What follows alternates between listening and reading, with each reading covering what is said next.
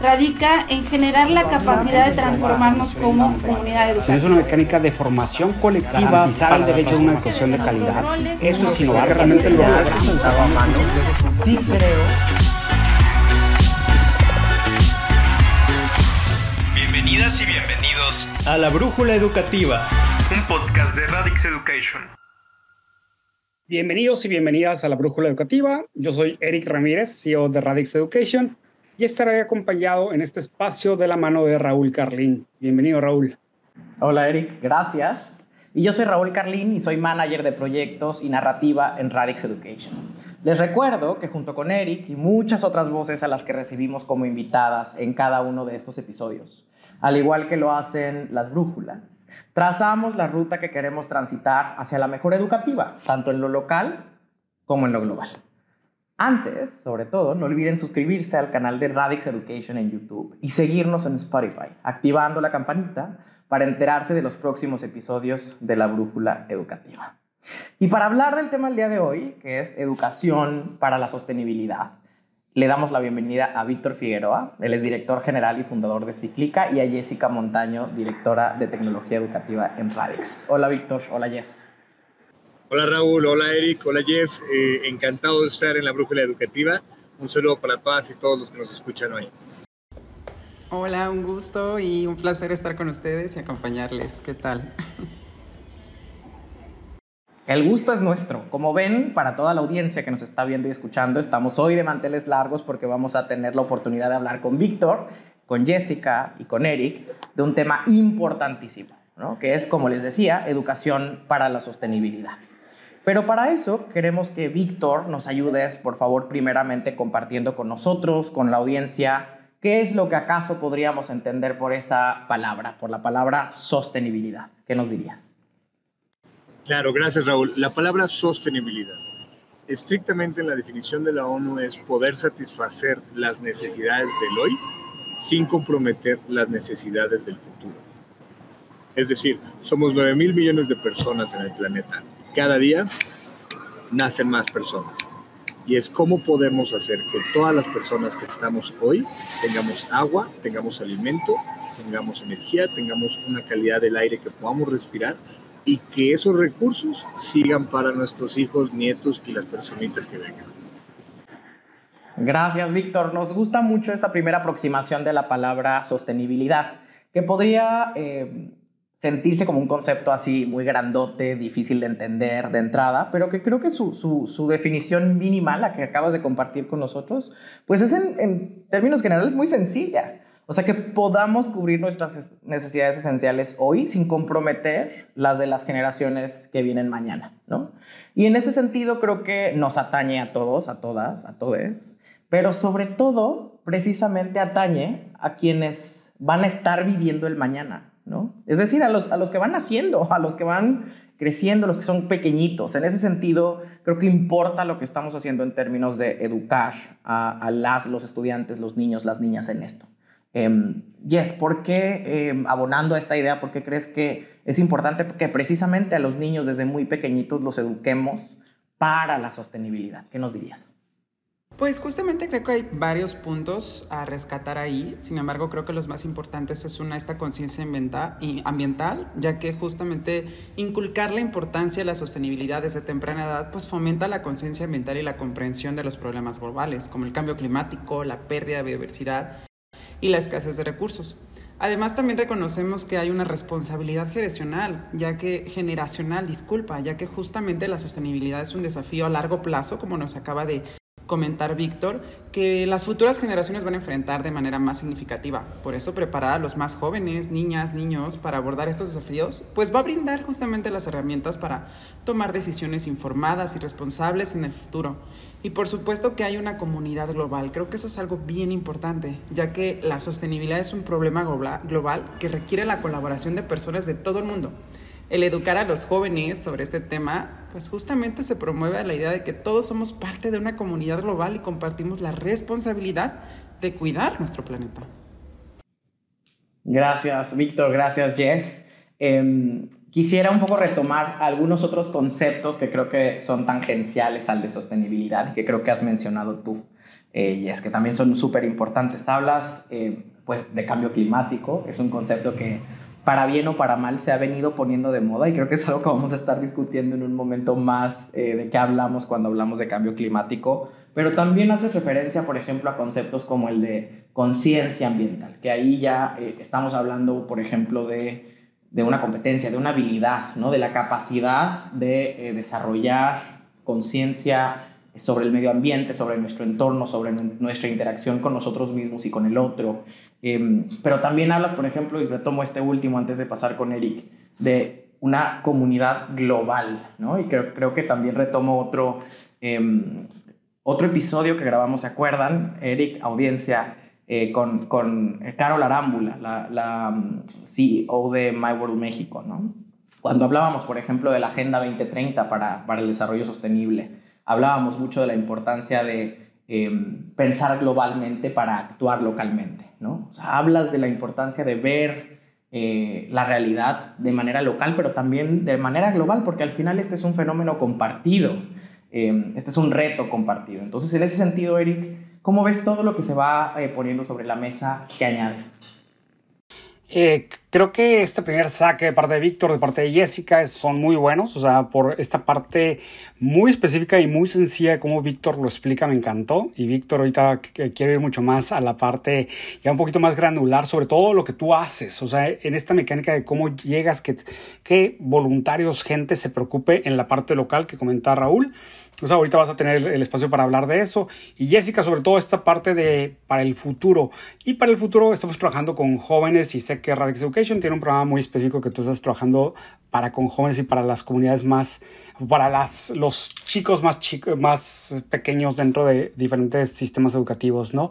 Entonces me emociona mucho, me emociona mucho porque hablan del futuro, eh, pero algo así, algo muy importante, ¿cómo lo llevamos de la parte global a la parte local? Y creo que ahorita el ejemplo que nos va a dar Víctor y que nos va a dar Jessica van a ser muy importantes. Continuamos, Raúl. Gracias. Gracias. Lo dejamos en el tintero para que toda nuestra audiencia vaya generando expectativas. Pero por ahora queremos precisamente invitarles a una de nuestras secciones preferidas. Es dos mentiras, una verdad. Dos mentiras, una verdad.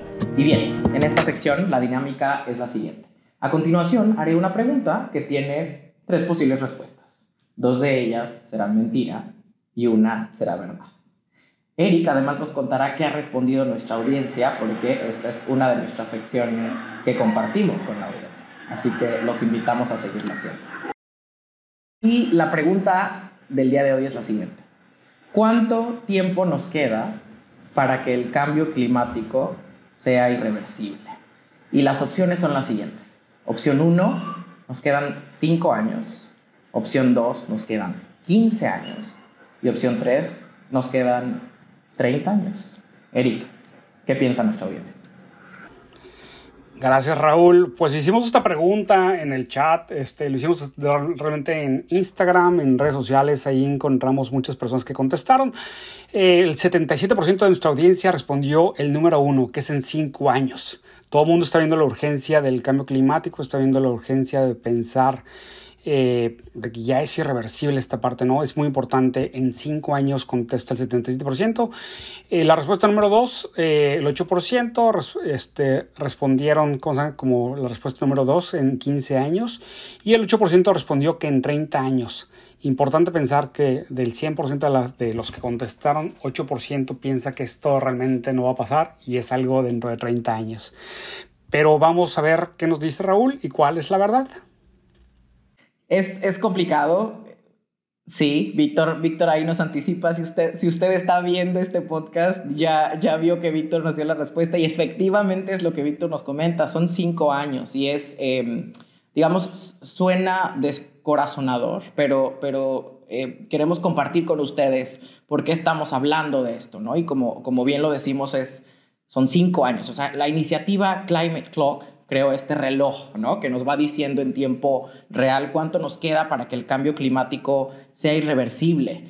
Em, fue creado en 2015 y nos indica el tiempo restante para que la temperatura global supere los 1.5 grados centígrados. Pues eso marcaría el inicio de una serie de, de catástrofes como mega huracanes, olas de calor más intensas, duraderas, sequías extremas, la elevación del nivel del mar, el derretimiento de los polos, entre otras. Y Víctor, eh, si bien esto lo estamos sintiendo ya, o sea, yo creo que no es un secreto para nadie, o sea, acabamos de pasar en México, por ejemplo, una ola de calor histórica, eh, la vivimos aquí, pero también se vivió en otras latitudes, y al mismo tiempo pareciera en el mundo haber em, personajes, tomadores de decisiones, personajes prominentes que argumentan, por ejemplo, que el cambio climático no existe. O sea, parecería que estamos viviendo en dos mundos paralelos. Un, mundo paralelo que está a la vuelta de la esquina, que, parece desolador, que es preocupante, y por el otro, em, eh, un no miren arriba, ¿no? Haciendo referencia a, este, eh, esta película que, está disponible en Netflix, que, nos habla de estos temas, ¿no? Y que invitamos a la audiencia a ver. Entonces, em, sí queríamos poner esto sobre la mesa porque creemos que deberíamos estar todos compartiendo un sentido de urgencia. Quedan solo cinco años para que si no hacemos algo y si no hacemos eh, sobre todo lo correcto, esto ya no tenga marcha atrás. Y en ese sentido quiero preguntarte dos cosas, Víctor. Uno, ¿por qué crees precisamente que todos deberíamos estar eh, trabajando en pos de revertir este fenómeno? Y sobre todo, en, una segunda parte, que nos cuentes cómo lo estás haciendo tú, cómo lo hace Cíclica, ¿no? Creo que eh, también estamos ávidos de eso, de botones de muestra que nos digan cómo. Bueno, muchas gracias, gracias Raúl, gracias Eric. Este, y es ahí un poco, partamos de, nosotros como Cíclica nos dedicamos a reducir la contaminación con cultura. ¿Ok? Reducimos la contaminación con cultura trabajamos con empresas, trabajamos con gobiernos, trabajamos con escuelas. Tenemos una fundación, que se, eh, Fundación Cíclica, que se dedica a proteger y restaurar la naturaleza. Con ese contexto, perdón que contesté con la 2 antes de con la 1, es platicar un poco de la urgencia y por qué lo tenemos que hacer todas y todos. El, partamos que lo, somos una especie de conducta colectiva. ¿okay? La humanidad somos una especie donde casi todas las conductas que tenemos son aprendidas de un segundo o de un tercero. Y luego se hace una conducta colectiva que es la que predomina en, en nuestro día a día o en nuestra sociedad. Hoy tenemos una emergencia que es la emergencia del cambio climático, que la manera más sencilla y rápida de, de, lograrlo es a través de la conducta colectiva. Lo vimos con el COVID. En 15 días, 9 mil millones de personas cambiaron sus hábitos. Así. 15 días, 9 mil millones cambian sus hábitos porque salía en las redes sociales, porque aparecían las noticias, porque en las tiendas tú ibas y era todo referente a. Entonces, hubieran personas que creyeran o no creyeran en el COVID, hacían las reglas que te indicaba la colectividad, que es un poco lo que queremos llegar con la sustentabilidad. Partamos de que la sustentabilidad es la combinación de tres esferas, la sociedad, la naturaleza y la economía. Entonces, lo que queremos hacer o la importancia es, esto debe ser un tema donde todas y todos empecemos a actuar sin tener miedo. O sea, ¿qué, empieza a pasar? El hablar de que nos quedan cinco, años de recursos, cualquier persona que escuche esto automáticamente ya lo bloqueó. Porque le estás diciendo a una persona, pues te quedan cinco años y pelas eso el humano tiene un bloqueo directo a no escuchar malas noticias de ese grado. ¿okay? Entonces, lo que debemos, o sea, parte de lo que debemos de empezar a hacer es a normalizar estas conductas de hábitos sobre decisiones de consumo que reduzcan el impacto en la huella ambiental. Y vamos a ejemplificar. Eh, cada uno de nosotros como personas, todos los días usamos una cantidad de recursos. Agua, comida, electricidad, respiramos aire y generamos basura. Todas esas decisiones y acciones que vamos haciendo en el día a día, nadie nos ha dicho el cómo hacerle para ayudar y que lo más sencillo es contigo. No queremos que se unan a una ola de todos convertirse en vegetarianos o veganos. Soy vegetariano, pero no queremos que, que, esa ola o deja de comprar. Es, necesitas ya actuar inmediatamente a puntos que ayuden a la tierra. El primero y el principal sí es a entender este tema, a entender que está pasando algo y lo vivimos en todo el país. El segundo es a cuestionar, a cuestionar y preguntarte. A cuestionar y preguntarte él, necesito consumir esto, ¿de dónde viene esto que, preparo? ¿De dónde viene el refresco que me estoy comprando? O sea, de dónde viene lo que compro, lo que compro y a dónde se va. El tercero y el, y el problema más puntual que tenemos es la generación de basura, porque la generación de basura te habla de cómo actúa una sociedad. Tú ves la basura y así conocerás a la sociedad. Y aquí algo muy puntual, Raúl, es lo que podemos o debemos hacer hoy es realmente separar la basura. Desde hace muchos años nos metieron un mito o un chip donde en automático cuando te preguntan, ¿tú qué haces por el medio ambiente? La respuesta de todas las personas es reciclar. Yo reciclo. Oigan, pues para reciclar necesitas una eh, máquina especial que pueda transformar la materia. Nadie recicla, muchachos. O separas, o reusas, reduces, ¿no? Algo puntual que la humanidad debe hacer es separar. De tal forma que tú vayas a un centro comercial y veas botes de separación. Que estés en un municipio y se lleve la ruta de la separación. Que vayas a una empresa como pasa en Radix, que diga, hola, nosotros somos Radix y aquí es una empresa sustentable que separamos. Esa colectividad va a hacer que de repente sea lo más natural tener estos hábitos. Y de ahí nos vamos a nosotros. Entonces, para toda nuestra audiencia, la mejor manera es entender que, que el actuar diariamente es lo que nos va a transformar eso. ¿Okay? Ya, creo que hablé mucho, perdón, audiencia. No hablaste mucho, nos diste, nos diste importantísimas ideas, Víctor. Tres eh, que resumo, eh, digamos, sobre tu, sobre tu intervención, ¿no? Eh, uno, importante cambiar de hábitos, ¿no? Siempre estar reflexionando sobre nuestros hábitos cotidianos y cómo eso tiene un impacto en nosotros, en el otro, en el entorno, en el medio ambiente. Dos, que me encanta porque creo que ha sido también un leitmotiv de Radix Education, cuestionar y cuestionarnos. eh, cuestionar nuestro consumo, cuestionar nuestro modus vivendi, eh, de dónde viene lo que consumo, a dónde va. Tres, basura. Pensemos en qué demonios está pasando con la basura, cuánto estamos generando, la estamos separando, no, etc. Pero me llamó la atención eh, mucho la frase con la que abriste estas eh, eh, tres grandes ideas que eh, mencionaste. Nadie nos enseña, o sea, nadie nos dice cómo. En lo general, uno pasa, transita su vida en casa con tu familia, transita la escuela, transita el sistema educativo sin que te digan esos cómo, ¿no? Y en ese sentido creo que por lo mismo no, no importa solo hablar de esto, sino educar en esto. Y ahí, Jess, te pido que nos ayudes, porque es importantísimo, insisto, que comencemos a transmitir esto desde edades muy tempranas a través de, de la educación. Eh, Víctor nos dice, no, nadie nos enseña, no nos dicen cómo. ¿Tú tienes un cómo para nosotros hoy? Bien difícil esa pregunta, ¿verdad? Porque hay muchos cómo, pero cómo llevarlo a cabo también es otra pregunta. Pero justamente eh, me gustaron mucho esas respuestas, la verdad también me quedaron reflexionando así completamente. Y en Radix Education nosotros eh, creamos un proyecto justamente llamado Sustainable Future, que tiene como objetivo que pongamos al centro de la conversación en México y, y Latinoamérica la importancia justamente de educarnos en temas de medio ambiente y sostenibilidad.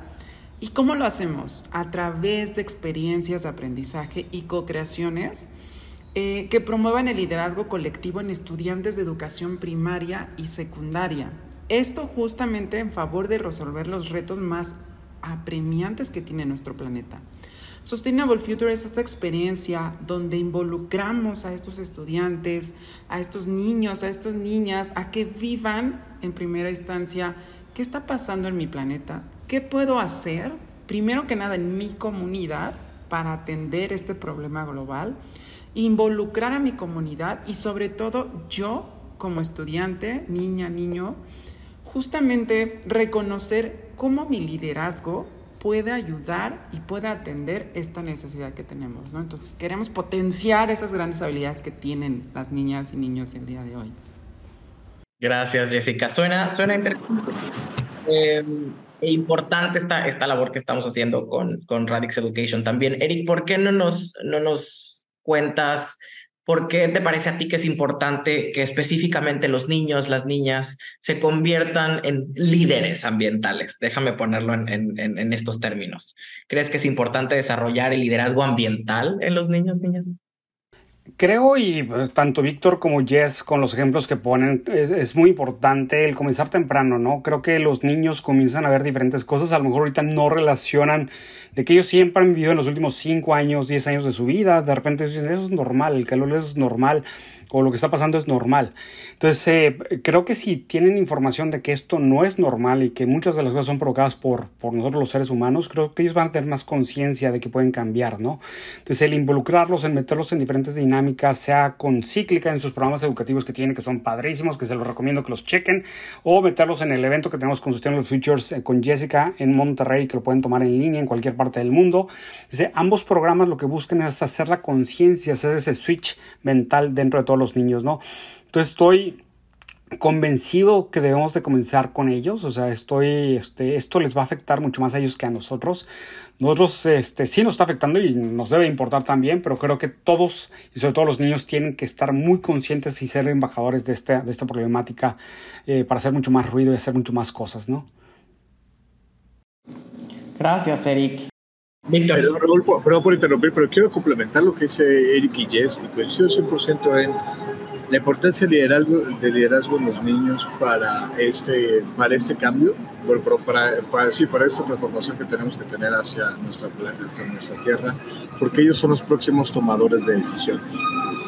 Partamos de ahí, es los problemas ambientales, todos los problemas ambientales que conocemos vienen de la decisión de un ser humano, todos si se vertió agua, eh, si se vertió petróleo en, o se contaminó un río, si se decidió hacer un hoyo para eh, los residuos, ¿no? que son nuestros rellenos sanitarios, si se decidió cortar un árbol, lo que sea, todo viene de decisión de una persona. Si nosotros capacitamos a los niños y les enseñamos que se puede tener progreso económico, porque ese es el mayor problema que hemos tenido en entender la Tierra. Como no entendemos la Tierra como humanos, no entendemos que el cuidar, que uno, el medio ambiente no está afuera, está dentro. Todos vivimos dentro de esta hermosa burbuja que está viva y que aquí respiramos todas y todos. Entonces, partamos de ahí. El entenderla nos puede ayudar a tener mayor progreso económico. Y ese es el problema, que es estos niños, el impulsar su liderazgo desde ahorita con la sustentabilidad en el ADN, es prepararlos a tener un mejor entendimiento de la Tierra y que este progreso económico que debemos de tener sea pensado hacia allá. Ya, perdón. No, no, importantísimo. Creo que algo que quizás estábamos dando por sentado a lo largo de este episodio es que el cambio climático, aparte, no es una cuestión, o sea, no, no sucedió por generación espontánea ni, ni, es una casualidad, es el resultado directo de la intervención humana. Y en ese sentido creo que Víctor nos lo, nos lo recuerda y nos lo pone enfrente para seguirlo recordando. Y no hay manera de revertirlo sino a partir de la intervención humana. O sea, hay que hacer cosas, em, hay que educar, pero sobre todo hay que hacer, ¿no? En ese sentido, vamos un poquito a, ampliar este, este programa del Sustainable Future del que nos hablaba eh, Jessica hace un momento en nuestra recomendación del día y regresamos para el pido la palabra.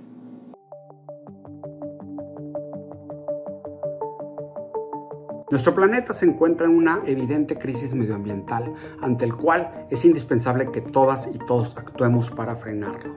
Es por ello que conjunto con Cubico Sustainable Investments y Radic Education nos unimos para emprender acciones como el diseño de programas de educación para la sostenibilidad que nos permitan revertir la actual situación de emergencia medioambiental. Soy Osvaldo Rancé, director general de Cubico en México. Cubico Sustainable Investments es una plataforma global que desarrolla, construye y opera parques y proyectos de energía renovable en todo el mundo. Estamos en 12 países.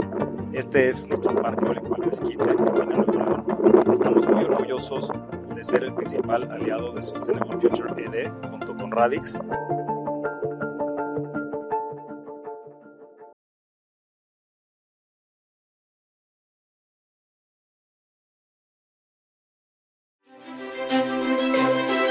Pido la palabra. Bien, en esta sección lo que hacemos es poner sobre la mesa una pregunta que representa una situación hipotética y que nos invita a dar solución a nuestra problemática principal o al tema del día. Y la pregunta para el pido la palabra del día de hoy es la siguiente.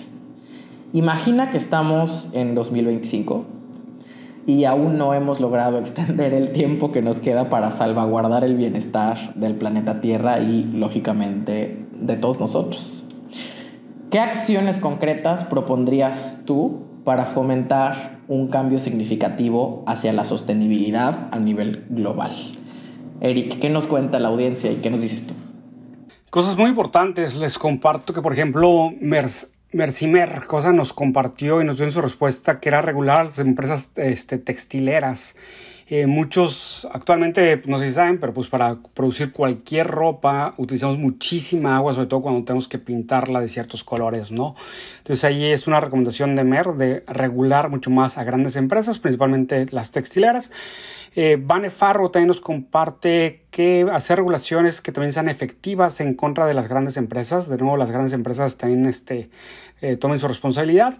Y también Katy nos dice volver autocultivo y la generación de espacios verdes en las ciudades como algo importante. También es, es, es importante comenzar por tu casa y comenzar con este tipo de estrategias.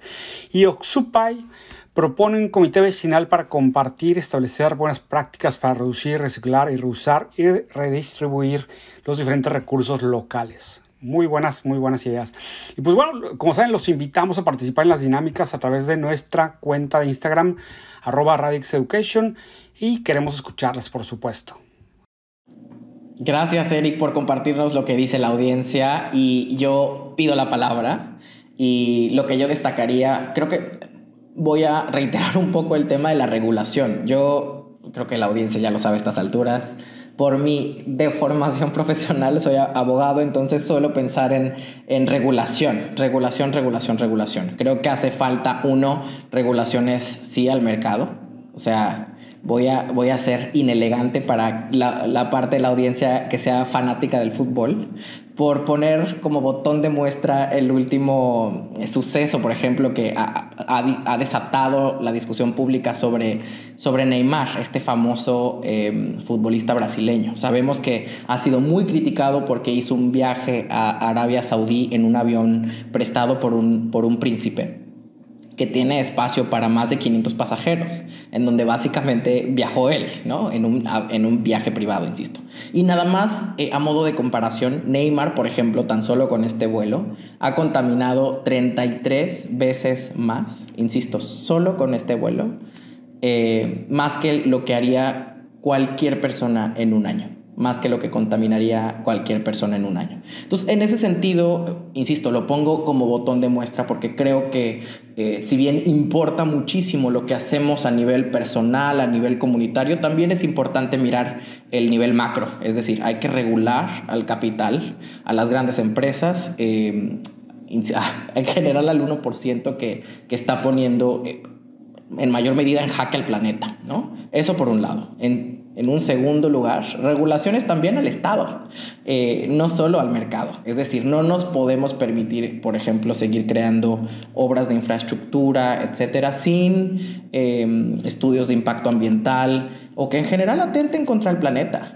contra la fauna, contra, eh, contra las selvas, contra los cerros, contra los hábitats al final eh, eso, eso se pierde, ¿no? No, no, o sea, creo que, creo que es importante mirar em, para conciliar, o sea, quiero ahí retomar y abonar un poquito lo que decía Víctor, hay que conciliar la idea de que se puede generar progreso económico sin eh, atentar contra la tierra, o sea, no son, no son dos cosas incompatibles, no hay manera de, eh, em, de crear progreso sin casa, sin este hogar común al que llamamos tierra. Entonces esa sería la segunda cosa. Y la tercera, sí, un poco ya al, nivel micro, eh, pero que eventualmente yo creo que sí transforma los sistemas, pues proyectos educativos eh, de alto impacto social, eh, organizaciones que le están apostando a eso. Si usted está en la audiencia, por, por favor, y le llamó la atención, vaya a la página web, toque, google, tóquele la puerta Cíclica, que está haciendo cosas increíbles en este sentido toque la puerta Radix, postule el Sustainable Future a sus hijos, a sus estudiantes. Sí se puede, si, si sumamos esfuerzos y creemos que esto se puede cambiar, lo podemos hacer, estoy seguro. Si no, pues que el último que se vaya, que apague la luz. Eso diría yo. Eh, Víctor, ¿por, qué no, ¿por qué no nos dices, eh, bueno, tú eh, vía cíclica ya haces un buen de cosas, no solo tres, pero cuéntanos algunas otras que haces a través de cíclica.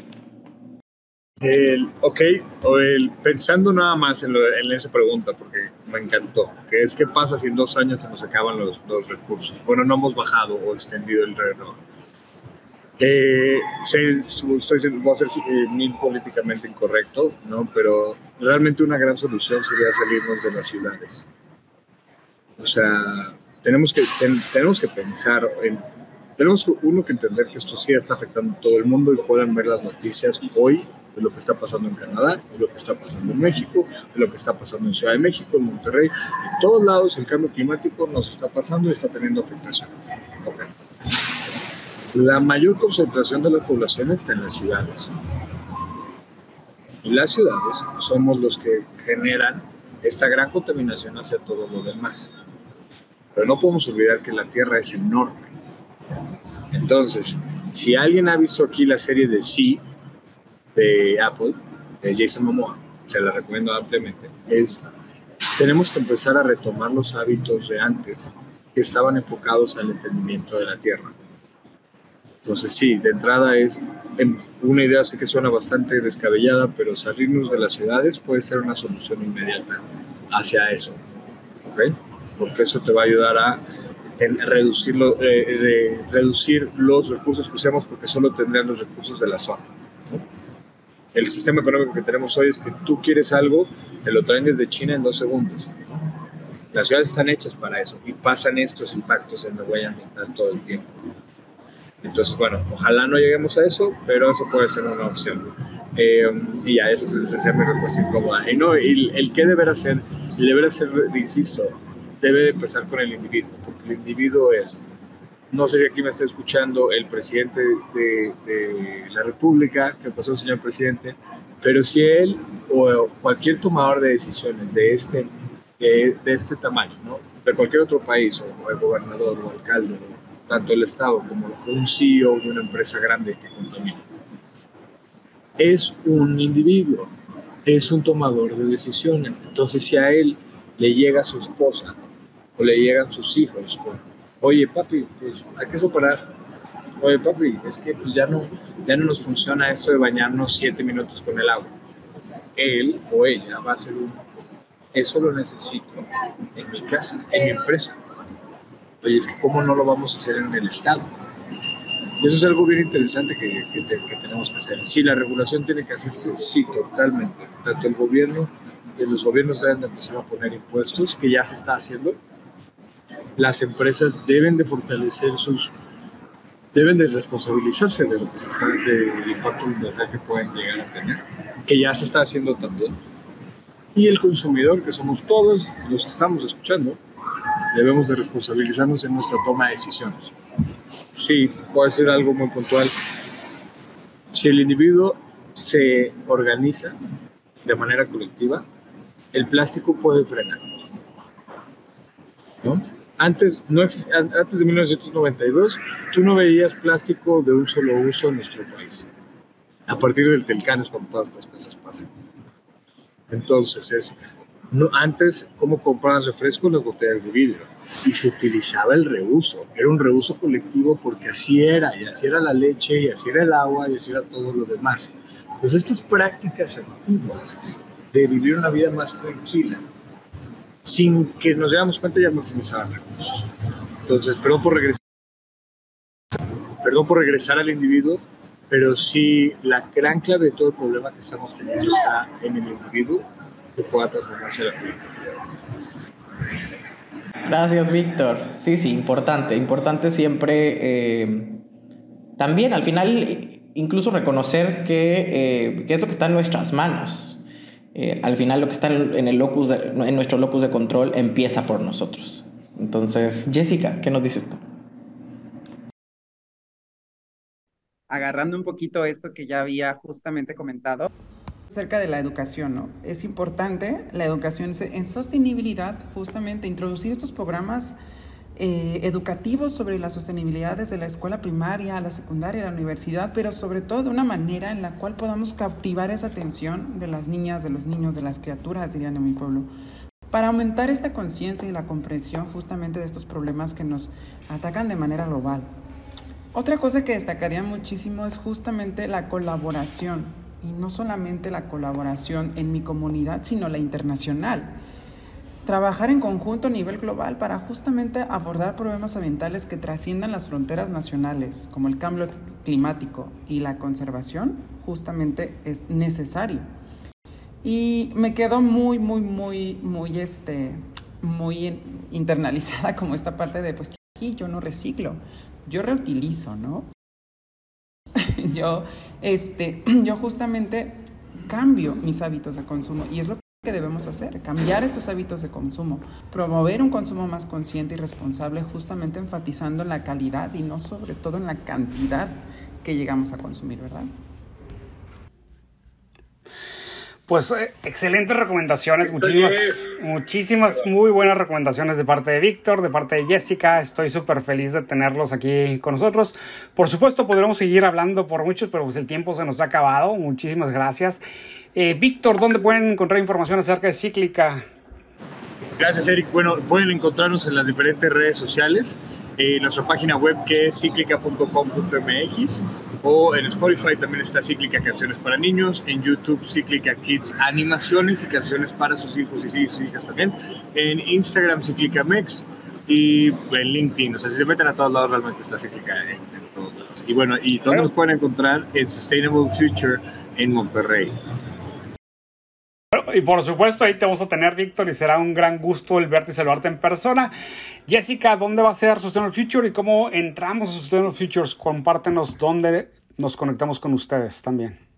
Sí, claro que sí. Bueno, Sustainable Future, pues justamente desde nuestra página de Radix Education pueden encontrar, o también tenemos una página en internet, Sustainable Future ED Com, donde justamente pueden ver nuestra convocatoria para estudiantes que está abierta. Por favor, únanse, es una gran oportunidad para sus estudiantes. Justamente va a ser una, un evento muy lúdico. No queremos que se nos aburran, queremos que se diviertan, pero sobre todo que desarrollen esas habilidades que tienen nuestras niñas y niños. Y pues, por supuesto, en nuestras redes sociales también están las convocatorias ya este, también activas ahí.